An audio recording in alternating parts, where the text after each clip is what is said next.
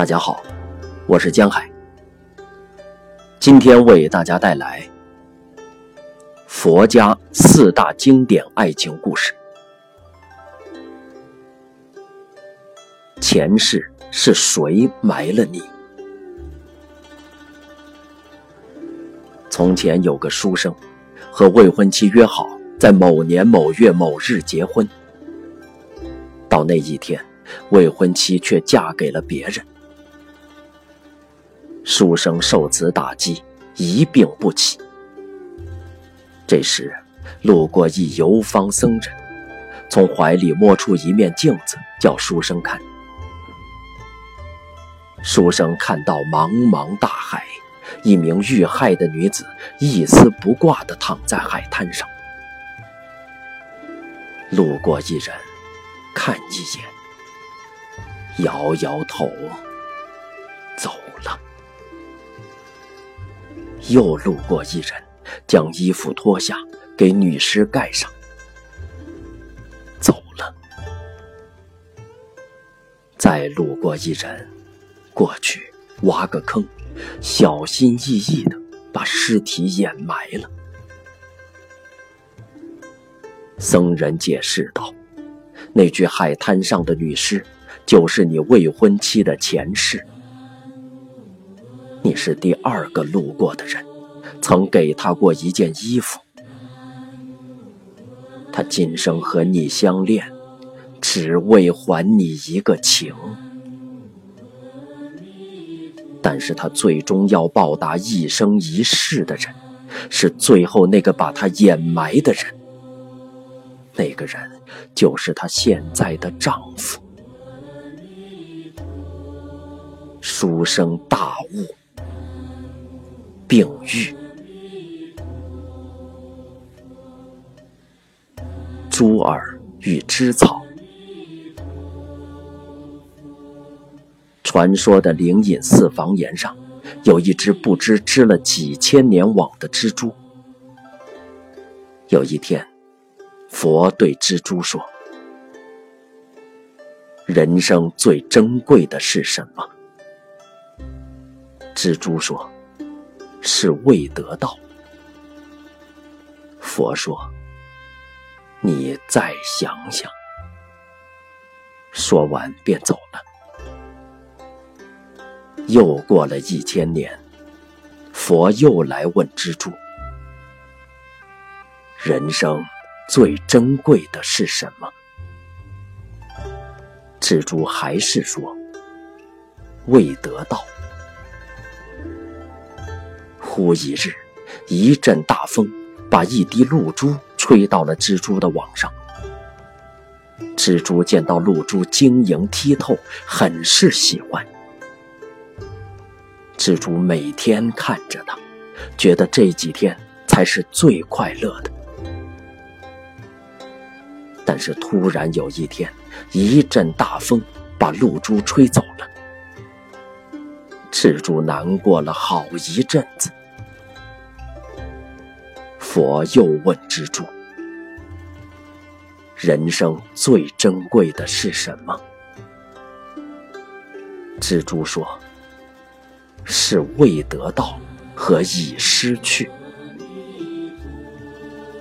佛说：“既然你仍然认为是未得到和已失去，那你就到人间走一趟吧。”于是。蜘蛛投胎到了一个官宦之家，成了富家小姐。父母给她取了名字，叫珠儿。一晃，过了十六年，珠儿已成长为婀娜多姿的少女。这一年，皇上为金科状元甘露在后花园开庆功宴，甘露在席间。作诗吟词，大展才华。在场少女均被甘露所迷倒，其中也有皇上最小的公主长风公主。珠儿却波澜不惊，因为她知道这是上天的安排，注定甘露是他的。过了几天，珠儿陪同母亲去庙里上香，碰巧遇到了甘露，也陪同母亲上香。两人的母亲不久就攀谈上，珠儿和甘露也走到走廊上聊天。在谈话中，珠儿丝毫感受不到甘露对自己的喜爱，不禁问道：“难道你忘了十六年前灵隐寺的蜘蛛了吗？”甘露诧异的看着珠儿，说。你美丽、可爱，很讨人喜欢，但未免想象太过丰富了吧？说完，便挽着母亲离开了。珠儿百思不得其解，为什么上天安排了这场姻缘，却又让他不记得自己？又过了几天。皇帝赐婚，将珠儿许配与芝草王子。珠儿真的就要绝望，茶饭不思，身体日益衰弱，失去了对生命的渴望，就要回天乏术。织草王子听说后，跑到珠儿的床前说：“那日在后花园。”我对你一见钟情，我苦苦哀求父皇，才得到了赐婚。如果你死了，我也活不下去。说完，就要拔剑自尽。这时，佛又出现了。佛对着灵魂出窍的珠儿说。那一日，你遇见了露珠。你有没有想过，是什么把露珠带到你面前？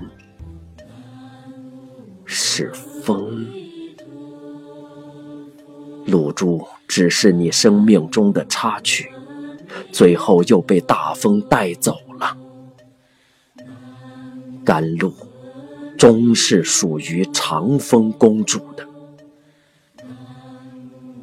而芝草，就是三千年前长在灵隐寺门前的那只草。他看了你三千年，爱慕了你三千年，可你从没低头看过他一眼。蜘蛛，我再问你。人生最珍贵的是什么？珠儿似乎一瞬间恍然大悟：人生最珍贵的不是未得到和已失去，而是正在把握的幸福。佛听完，便消失不见了。珠儿出窍的灵魂也回复到身体里，睁开了眼睛，看到正要自尽的芝草王子，他急忙打掉了短剑，和芝草紧紧相拥。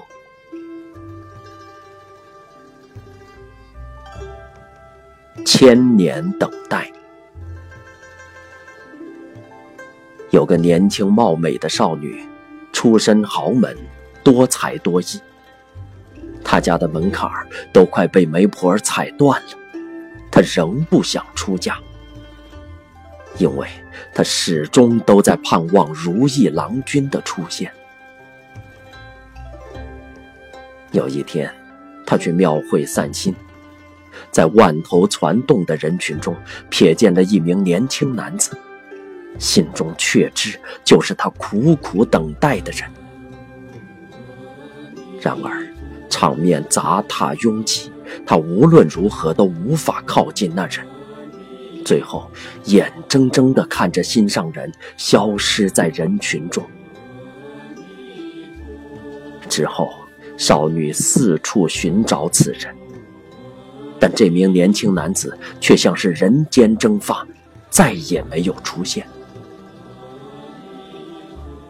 落寞的他，只有每日晨昏礼佛祈祷，希望再见那个男人。他的至诚感动了佛心，于是现身遂其所愿。佛祖问他：“你想再看到那个男人吗？”“是的，哪怕见一眼也行。”若要你放弃现有的一切，包括爱你的家人和幸福的生活呢？我愿放弃。你必须修炼五百年，才能见他一面。你不会后悔吧？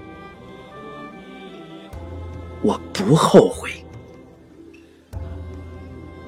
于是，女孩变成一块大石头，躺在荒郊野外。四百九十九年的风吹日晒，女孩都不以为苦。难受的却是这四百多年都没有看到一个人，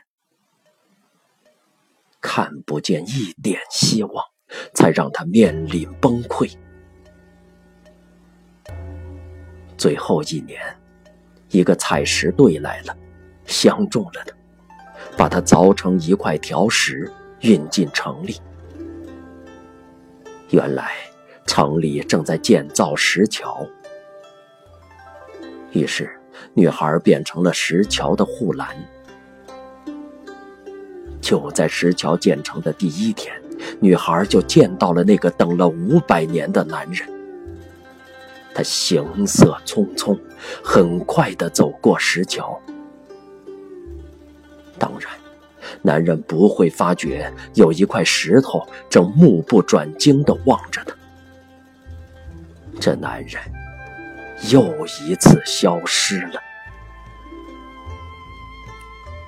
佛音再次出现，满意了吗？不。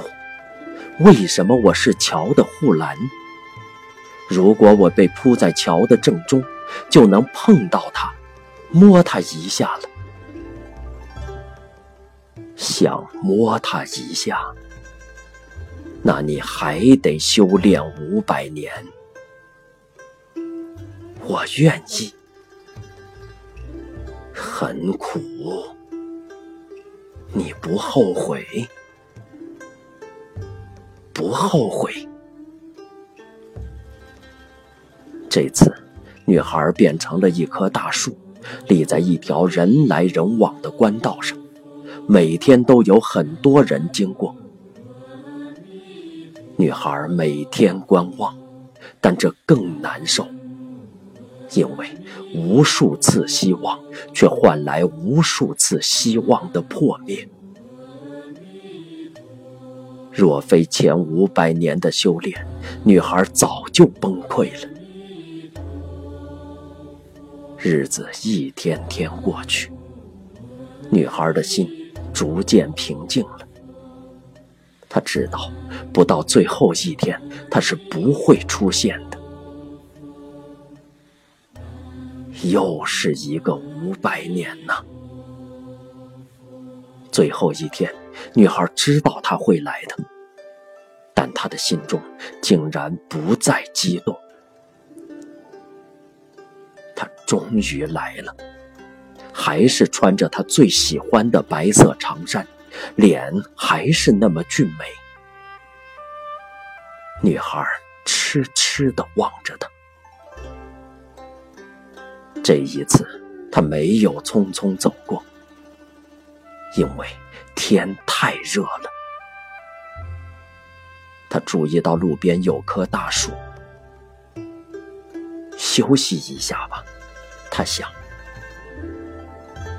他来到树下，靠着树干，闭上双眼睡着了。女孩摸到他了，而他就紧靠在他的身边。但是他无法向她倾诉这千年的相思，只有尽力把树荫聚拢，为她遮挡毒辣的阳光。男人只小睡片刻，因为他还有事要办。他拍拍长衫上的灰尘。动身前一刻，他回头看了看，又轻轻地抚摸了一下树干，然后头也不回地走了。当那人逐渐消失的那一刻，佛祖又出现了。你是不是还想做他的妻子？那你还得修炼。女孩平静地打断了佛祖的话：“我是很想，但是不必了。”哦，这样已经很好了。爱他。并不一定要做他的妻子。哦，他现在的妻子也曾像我这样受苦吗？女孩若有所思。佛祖微微点头。女孩微微一笑。我也能做到的。但是不必了。就这一刻，女孩似乎发现佛祖微微的吁了口气。女孩有些诧异：佛祖也有心事？这样就好，有个男孩可以少等你一千年了。为了看你一眼，他已经修炼两千年了。佛祖脸上绽放着笑容。商人的四个妻子。从前，有个人娶了四个妻子，第四个妻子深得丈夫喜爱。无论坐着站着，丈夫都跟她形影不离。第三个妻子是经过一番辛苦才得到，丈夫常常在她身边甜言蜜语，但不如对第四个妻子那样宠爱。第二个妻子与丈夫常常见面，互相安慰，宛如朋友。只要在一块儿，就彼此满足；一旦分离，就会互相思念。而第一个妻子，简直像个婢女，家中一切繁重的劳作都由她担任。她深陷各种苦恼，却毫无怨言，在丈夫的心里几乎没有位置。一天，这个人要出国做长途旅行。他对他四个妻子说：“肯跟我一块儿去吗？”第四个妻子回答：“我可不愿意跟你去。”丈夫恨她无情，就把第三个妻子叫来问。你能陪我一块儿去吗？第三个妻子回答道：“连你最心爱的第四个妻子都不愿意陪你去，我为什么要陪你去？”丈夫把第二个妻子叫来说：“你能陪我出国一趟吗？我受过你恩惠。”可以送你到城外，但若要我陪你出国，恕我不能答应。丈夫也憎恨第二个妻子无情无义。他对第一个妻子说：“我要出国旅行，你能陪我去吗？”第一个妻子回答：“我离开父母，委身给你，无论苦乐或生死，都不会离开你的身边。无论你去哪里，走多远。”我都一定陪你去。他平日疼爱的三个妻子都不肯陪他去，他才不得不携带绝非意中人的第一个妻子，离开都城而去。原来，他要去的国外，乃是死亡世界。拥有四个妻子的丈夫。乃是人的意识。第四个妻子是人的身体。人类疼爱肉体，不亚于丈夫体贴第四个妻子的情形。但若大限来临，生命终结，灵魂总会背负着现世的罪福，孤单寂寞的离去。而肉体轰然倒地，没有办法陪着。第三个妻子，无异于人间的财富。无论多么辛苦储存起来的财宝，死时都不能带走一分一毫。第二个妻子，是父母、妻儿、兄弟。亲戚、朋友和仆佣，人活在世上，互相疼爱，彼此思念，难舍难分。死神当头，也会哭哭啼啼，送到城外的坟墓。用不了多久，就会渐渐的淡忘了这件事，重新投身于生活的奔波中。第一个妻子，则是人的心，和我们形影相随，生死不离。他和我们的关系如此密切，但我们也容易忽略了他，反而全神贯注于虚幻的色身。